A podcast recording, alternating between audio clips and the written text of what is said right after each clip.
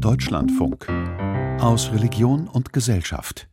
الحمد لله الذي أنزل على عبده الكتاب ولم يجعل له عوجا Es war wirklich menschenleer. Es war morgens Sonnenaufgang und ich war gerade eine Dreiviertelstunde laufen und ich hatte, weil es Freitag war, die Sura Höhle gehört, weil man sagt dieser Sura nach, wenn sie am Freitag gehört wird, strahlt sozusagen Licht über dir. Und ich bin morgens losgelaufen und habe im Ohr meine Koranrezitation gehabt und ja, und die Straße ging nicht mehr weiter und die Sonne ging auf und ich bin stehen geblieben und ich habe einfach intuitiv irgendwie die Mütze abgenommen.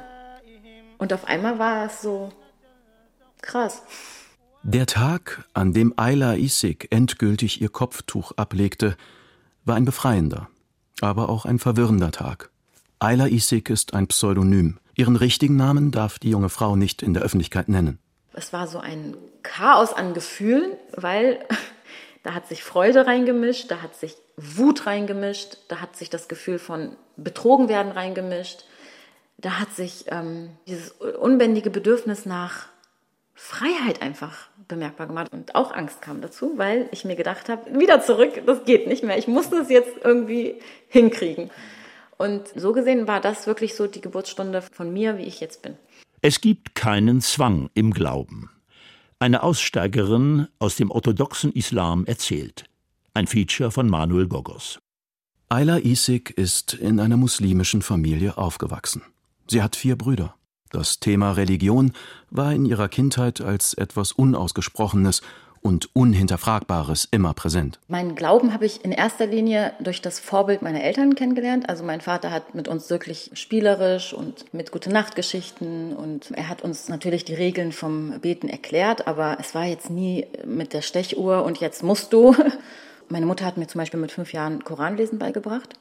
Wenn ich Koran gehört habe oder wenn andere in meiner Familie Koran gelesen haben oder auch beim Gebet liest man ja auch auf Arabisch die Verse, dann war das für mich etwas, was zu mir gehört hat. Ich habe das nie in, Frage gestellt. Mit elf Jahren entscheidet sich Ayla Isik, das Kopftuch anzulegen. Mit zwölf pilgert sie mit ihren Eltern nach Mekka. Mit 16 verliebt sie sich in einen aus einer palästinensischen Familie stammenden Mann. Mit 18 heiratet sie ihn. Mit 21 wird sie zum ersten Mal Mutter. Weitere zwei Kinder folgen. Ayla Isik lebt das Leben einer ehrbaren muslimischen Frau. Das eine war das Religiöse, das andere waren Rollenverständnisse. Ich hatte ganz am Anfang die Rolle der großen Schwester, die ich auch teilweise sehr ernst genommen habe. Es war die Rolle der Tochter und danach war es die Rolle der Ehefrau, der Schwägerin, der Schwiegertochter, die Rolle der Mutter. Was eine anständige muslimische Frau zu tun hat oder zu lassen, was Haram ist und was Halal, was erlaubt ist und was verboten, das war in ihrem Umfeld einfach gesetzt. Dass das natürlich etwas mit Anstand oder mit Unnahbarkeit oder Keuschheit oder Frömmigkeit zu tun hatte, das waren alles Dinge, die habe ich erst im Laufe der Jahre rückblickend verstehen können. Ayla Isiks Großmutter wurde 1931 in Adana geboren. Später arbeitete sie als Schauspielerin und Sängerin. Erst als sie 1961 ins Saarland kommt, beginnt sie streng nach den Regeln des islamischen Glaubens zu leben. Der Großvater stammte aus der Universitätsstadt Kirkuk, dem turkmenischen Teil des Irak, und studierte in Istanbul Medizin. In Deutschland wird er zu einem der Gründerväter einer Vereinigung für Muslime und Musliminnen aller Nationalitäten, die Mili Göreş. Heute gehört die Mili Göreş zu den umstrittensten Organisationen türkischer Einwanderer in Deutschland als Zweig des politischen Islam und wegen ihrer ideologischen Nähe zur Muslimbruderschaft wird sie sogar vom Verfassungsschutz beobachtet. Als junge Frau ist Ayla Isik auf dem besten Weg, in der Tradition ihres Großvaters zu einer Islamfunktionärin zu werden. Weil die Gruppen, in denen wir unterwegs waren oder in denen ich unterwegs war, es war ja auch die muslimische Jugend Deutschland zum Beispiel, das war ja ein total bunter Haufen Menschen, die aus allen möglichen Kulturen kommen und verschiedenste Sprachen gesprochen haben, verschiedenste Sozialisierungen hinter sich hatten, verschiedenste Berufe. Aber das Gemeinsame, der gemeinsame Nenner war der Glaube. Ayla Isik ist begeistert von ihrer Religion. Und sie beginnt in ihrem Dienst zu missionieren. Die Einladung zum Islam, genannt Dawa, gehört zu den wünschenswertesten Obliegenheiten eines Muslim. Auch ich wurde seit meiner Jugend regelmäßig mit dieser Aufgabe konfrontiert. Ayla will für andere Vorbild sein. Sie übernimmt Gruppenleitungen, sucht junge Frauen auf den rechten Weg zu führen, was auch bedeutet, sie dazu zu bewegen, im Alltag das Kopftuch anzulegen. Und Eilers Freude war groß, wenn es gelang. Für uns war es wie ein Siegeszug, sie letzten Endes vollständig zum Islam gebracht zu haben.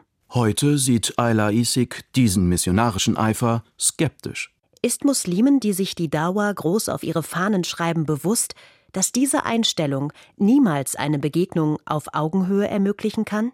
Ayla Isik lässt ihre LeserInnen hinter die Kulissen schauen. Wie die frommen Frauen bei der türkischen Friseurin, auf einer Henna-Feier oder einem Tag im Hammam darüber diskutieren, ob nach den Vorgaben des Islam Nagellack erlaubt ist. Weil dann, während der rituellen Waschung, kein Wasser an die Fingernägel kommt. Ob man Augenbrauen zupfen oder Tattoos stechen lassen darf, weil der Koran eigentlich jede Körpermodifikation verbietet. Doch noch viel tiefer reichen die Widersprüche dieser Gruppe in den Augen der Autoren. Wir sprachen Deutsch miteinander und engagierten uns gesellschaftlich. Aber sobald wir die Türen hinter uns schlossen, herrschten unsere Regeln, unsere Vorstellungen und eben auch unsere Vorurteile. Orthodoxe Muslime bleiben orthodoxe Muslime. Wieso nicht auch dazu stehen? Stattdessen wird öffentlich oftmals eine andere Rolle gespielt, um sich das Grundrecht auf Teilhabe in einer pluralistischen Gesellschaft, beispielsweise durch finanzielle Unterstützung, zu sichern. Dieses Gefühl, dass wir in so einer Bubble oder in einer Parallelwelt leben, das ist mir erst sehr spät bewusst geworden. Und zwar vor allem, als ich selbst verheiratet war. Bei einem der Jahrestreffen der muslimischen Jugend lernt sie ihren späteren Mann kennen. Im Buch wird er Tarek genannt. Die beiden heiraten aus Liebe. Aber Ayla hat Träume, die in ihrem Umfeld nicht geträumt werden dürfen. Heirat bedeutet Kinderkriegen. Im Grunde wiederholten wir Geschichte unter dem Einfluss unserer Familien. Man liebte und akzeptierte mich, wenn ich so war, wie sich das alle vorstellten. Dann ist natürlich auch eine gewisse Erwartungshaltung an die muslimische Frau. Du sollst deine Kinder auch muslimisch erziehen. Du sollst deinen Mann ehren und würdigen. Wenn ich zum Beispiel jungfräulich heirate, also ich heirate als Jungfrau einen jungfräulichen Mann, dann kommt ja auch noch hinzu, dass diese Erfahrungsmöglichkeiten eingeschränkt sind innerhalb dieser Ehe. Und wenn es da zu Konflikten kommt oder Unerfahrenheiten, einfach aufgrund der Tatsache, dass man sonst keine Vergleichsmöglichkeiten hat, dann steht man vor einem neuen Konflikt sozusagen. Und den muss man dann auch noch irgendwie lösen. Und meistens sind diese Themen schambehaftet, wobei islamisch gesehen, also auch wenn man zurückgeht zu der Zeit des Propheten, diese ganzen Themen alles, was rund um Sexualität zu tun hatte oder auch wenn eine Ehe nicht funktioniert hat. Da gab es keinen Ayub, da gab es keine Scham. Da sind die Frauen zum Propheten gegangen und haben sich über die äh, Größe des Penis ihres Mannes beschwert. Und das war ein Trennungsgrund.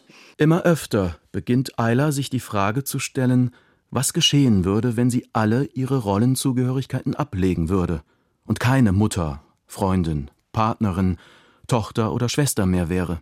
Der ausschlaggebende Faktor war mein Gefühl, und zwar, das war kein gutes Gefühl, das war ein Gefühl von nicht verstanden werden, nicht gesehen werden, mich nicht entfalten können. Und eigentlich fing es ganz banal an, als ich Mutter wurde und plötzlich einer Rolle gegenüberstand, die ich so gar nicht kannte. Und auf einmal war diese Rolle voller Erwartungen. Und ich habe sehr oft auch an mir selbst gezweifelt und ich habe auch sehr oft gedacht, kann man das irgendwie wieder rückgängig machen oder kann man das irgendwie, oder wie kann ich es so machen, dass ich auch noch irgendwo da bin und wer bin ich überhaupt? Ein emanzipatorisches Moment webt sich von Anfang an in Eilers Geschichte hinein. Sie fühlt sich alleingelassen ist mit ihrer familiären Situation restlos überfordert. Auch ihre berufliche Entwicklung stagniert, ihre Tage werden freudlos. Wenn Eiler kritische Fragen stellt, wird sie nun selbst ermahnt, sich zu mäßigen, ihre Zunge im Zaum zu halten, ihre Stimme zu senken oder ihren Blick niederzuschlagen. Ich wurde an die Geduld erinnert. Es sei schwer, doch ich solle die Zähne zusammenbeißen, wie alle anderen Frauen auch. So beginnen im Laufe der Jahre die Eiferer innerhalb ihrer Moscheegemeinde oder auch ihrer Großfamilie nun ihr selbst das Leben schwer zu machen. Jene, die sich dem Glauben und dem Befolgen der Regeln auf eine fast schon zwanghafte Weise verpflichtet fühlen. Rückblickend würde ich sie die Sittenwächter nennen. Da war ich Anfang 20 Da hat meine Mutter nach über 30 Jahren das Kopftuch ausgezogen. Und dadurch, dass meine eigene Familie sehr bekannt ist in unserer Community und auch sehr aktiv in Vereinsarbeit drin war, also die Reaktionen aus der Gemeinde, diesem Schritt von meiner Mutter, das war das erste Mal, wo ich plötzlich gemerkt habe, irgendwas ist nicht gut. Und die Reaktionen waren sehr verurteilend und ablehnend und ja, sehr belehrend. Viele waren stumm oder haben sie ignoriert, aber es gab natürlich auch ein paar, die echt auf die Barrikaden gegangen sind und meine Mutter auch des Glaubensabfalls bezichtigt haben, sie zum Teufelsaustreiber geschickt haben und sie sei vom Teufel besessen. Die Mutter reflektierte intensiv, was sie tat, hatte sich mit islamischen Theologen über die Offenbarungsgründe im Koran beraten, die als Begründung für das Kopftuch dienen, und war so zu dem Ergebnis gekommen, dass diese Gründe raum- und zeitgebunden waren. Doch noch war Ayla Isik nicht bereit, ihrer Mutter auf diesem Weg zu folgen. Ich bin am Anfang überhaupt nicht damit klargekommen. Also ich habe sie für diese Gedanken verurteilt. Am Ende habe ich sie für diesen Schritt verurteilt. Ich habe tatsächlich auch ihre Zurechnungsfähigkeit in Frage gestellt. Die Mutter belegt Tanzkurse, verliebt sich ungeplant, trennt sich von ihrem Mann, Eilas Vater, und zieht aus dem gemeinsamen Haus aus. Ayla empfindet das neue Leben ihrer Mutter als hochgradig egoistisch, rücksichtslos und falsch. Das Argument ist, es kann nicht falsch sein, also so steht es im Koran, so wurde es die letzten 1400 Jahre gelebt. Und das andere Argument war, wenn du es ausziehst, dann zeigt doch die Erfahrung, es ist immer nur der erste Schritt und dann passiert das nächste, was nicht in Ordnung ist und eins folgt dem anderen. Ayla macht ihrer Mutter Vorhaltungen, die sie seit dem Ablegen ihres Kopftuchs selbst zu hören bekommt. Das war auch so, dass wir wirklich ein halbes Jahr lang Funkstille hatten, weil ich das überhaupt nicht mehr ertragen konnte. Es gibt ganz viele E-Mails, die wir miteinander auch ausgetauscht haben, wo ich, wenn ich jetzt diese E-Mails lese, denke, krass, ich kenne die ganze Argumentationsstruktur von Menschen, die dagegen sind und auch gegen meine Entscheidung sind. Also es ging wirklich um Bewertung und Verurteilung. Und an dieser Stelle habe ich angefangen zu spüren, das ist falsch. Man kann nicht muslimisch gläubig sein, beten, fasten, Toleranz verlangen, aber so unbarmherzig und respektlos sein. Immer enger fühlen sich ihr Leben und ihr Glauben an, beklemmend eng. Bei einem Sonntagsspaziergang im Juli gehen die Männer der Familie in kurzen Hosen und T-Shirts. Sie und die anderen Frauen dagegen haben sich in mehrlagige Kleider gehüllt. Dann kam der Sommer. Und ich fühlte zum ersten Mal eine unglaubliche Enge um meinen Hals, wenn ich das Kopftuch band. Der Gedanke mit dem Kopftuch kam erst, als ich selbst irgendwann mal in einer Diskussion, auch damals mit meinem Ehemann, aus dem Nichts einfach mal die Frage in den Raum geworfen habe, was würdest du eigentlich tun, wenn ich mein Kopftuch ausziehe? Seine Antwort, das geht gar nicht bei uns. Also das machen wir nicht. So, Kopftuch gehört dazu. Ich habe dich mit Kopftuch geheiratet und fertig. Ayla fühlt sich kraftlos, hilflos, schuldig. Sie kann nicht mehr in den Spiegel sehen, weil sie ihre Selbstachtung verliert. Sie möchte das Kopftuch abnehmen, tut sich allerdings unendlich schwer, weil sie sich so viele Gedanken um die innerfamiliären Konsequenzen macht. Und die zweite Frage daraufhin war dann, liebst du mich, weil ich ein Kopftuch trage oder liebst du mich, weil ich ich bin? Ich glaube, mit dieser Frage hat er nicht gerechnet, weil er hat dann auch ein bisschen gestrauchelt und die Antwort war aber für mich sehr niederschmetternd. Ich liebe dich, weil du du bist, aber ich liebe dich auch, weil du ein Kopftuch trägst und das eine gehört mit dem anderen zusammen. Es braucht insgesamt zehn Jahre, Viele Bücher, eine Trennung, neue Beziehungen, eine unerfüllte Romanze mit einem Prediger ihrer Gemeinde, ein abgebrochenes Studium der Kunstgeschichte, ein vollendetes Studium des Journalismus, verschiedene Anstellungen, um die Macht eines Stücks Stoff im Leben der Ayla Isik zu brechen. Das war meine Identität. Es ist ja nicht nur das Tuch, es ist ja auch das Gefühl, was dieses Tuch bei einem macht. Das Kopftuch direkt um den Kopf herum. Und wenn man das über 20 Jahre macht, das ist festgewachsen mit einem. Ayla will den Schritt endlich gehen. Doch sie wartet auf den richtigen Zeitpunkt. Jeden Tag findet sie neue Ausreden. Vor dem, was kommen wird, hat sie einfach zu große Angst. Eines Tages ist es dann soweit. Ich bin im Auto. Laila sitzt in der Babyschale neben mir. Laila hat Hunger, also halte ich auf einem Parkplatz an, um zu stillen. Dabei drehen sich meine Gedanken schon wieder um das Thema, das mich mittlerweile seit Jahren verfolgt, mein Kopftuch. Ich fange an, Laila zu stillen. Dabei zappelt sie wie immer. Plötzlich packt sie mein Tuch am Hals. Die obere Nadel auf meinem Kopf löst sich und das Tuch rutscht runter. Ich kann nichts tun, denn dafür müsste ich das Stillen unterbrechen. Ich lege sie wieder in ihren Maxikosi und beschließe loszufahren. Ohne Kopftuch. Alles, was danach passiert, geschieht wie von selbst. Ist es eine Sünde, was ich gerade tue? Noch zweifelt sie. Soll sie ihrer Ehe noch eine Chance geben? Wird sie es am Ende nicht bereuen und eines Tages vor dem Nichts stehen? Sie wird rückfällig, tauscht wieder ihr Bedürfnis nach Freiheit gegen das Bedürfnis nach Sicherheit ein, bis sie das Kopftuch eines Tages auf einer Kur endgültig ablegt. Der Wind und die Sonne. Noch nie habe ich sie in dieser Form an meinem Kopf gespürt.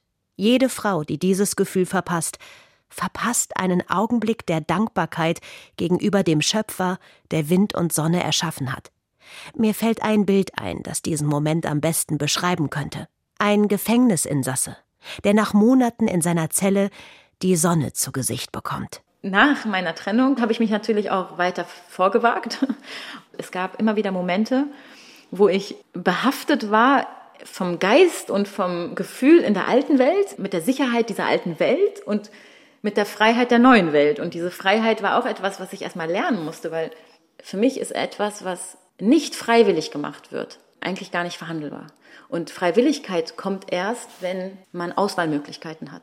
Aber als sie nach ihrem Auszug abends allein im Dunkeln sitzt und sich am Handy die Beschwörungen und Beschimpfungen ihres Ex-Ehemanns anhört, als sie nachts beherrscht wird von dem Trennungsschmerz von ihren Kindern, dem Verlust von Zugehörigkeit überhaupt, dann kommen ihr wieder Zweifel. Hatte sie sich das alles nicht selbst genommen? Wenn ich gewusst hätte, was ich für einen Preis zahlen muss, um diese selbstbestimmte Freiheit leben zu dürfen und zu können, wenn ich es vorher gewusst hätte, weiß ich nicht, ob ich diesen Weg wirklich dann gegangen wäre. Es war ein sehr, sehr hoher Preis, den ich bezahlt habe. Erst nach jahrelangem intensivem Ringen mit sich und ihrer Umwelt wird sie endlich den Mut aufbringen, aus dieser für sie immer beengenderen Lebens- und Glaubensform auszubrechen. Ihre Erfahrungen hat sie unter dem Pseudonym Ayla Isik in ihrem Buch Behauptet en Detail beschrieben. Dieses Buch wird für viele eine Herausforderung sein. Es beschreibt meinen Weg aus den engen Strukturen einer Gemeinschaft von orthodoxen Musliminnen und Muslimen hin zu einem selbstbestimmten Leben. Da waren Themen wie ein abgebrochenes Studium, die nicht vorhandenen Reisen ins Ausland, die nicht gelebte Jugend mit all ihren Facetten, die Erfahrungen eines ersten Jobs, das Erkennen von Fehlern nach selbstständig getroffenen Entscheidungen. Doch jede Facette meines Körpers schrie fast zwei Jahrzehnte lang danach, selbst Erfahrungen machen zu dürfen. Das Buch richtet sich auch an Frauen, die nach ihr das Kopftuch ablegen. Sie sollen nicht so einen hohen Preis zahlen müssen. Das steht im Koran, es gibt keinen Zwang im Glauben. Meine Glaubensgeschwister sollen einfach gucken, inwiefern sie etwas leben und glauben und nach außen hin praktizieren, was von dem abweicht, was eigentlich der Kern des Islam ist. Also ich bin ja nach wie vor gläubige Muslimin. Die Beziehung zwischen mir und Gott ist eine ganz persönliche Sache zwischen mir und Gott. Da hat auch niemand sich einzumischen. Das Buch behauptet ist 2022 im Kölner Verlag Kiepenheuer und Witsch erschienen. Dass es unter Pseudonym veröffentlicht werden musste, hatte die Autorin ursprünglich nicht geplant. In meinem Fall sind nicht nur Personen relevant, sondern auch Organisationen und Verbände man wird immer automatisch als Nestbeschmutzerin oder als Nestbeschmutzer erstmal denunziert. Das ist sogar fast kaum den Menschen zu verdenken, weil im Grunde rütteln diese Person, die sozusagen geht oder Sachen anzweifelt, eigentlich am System.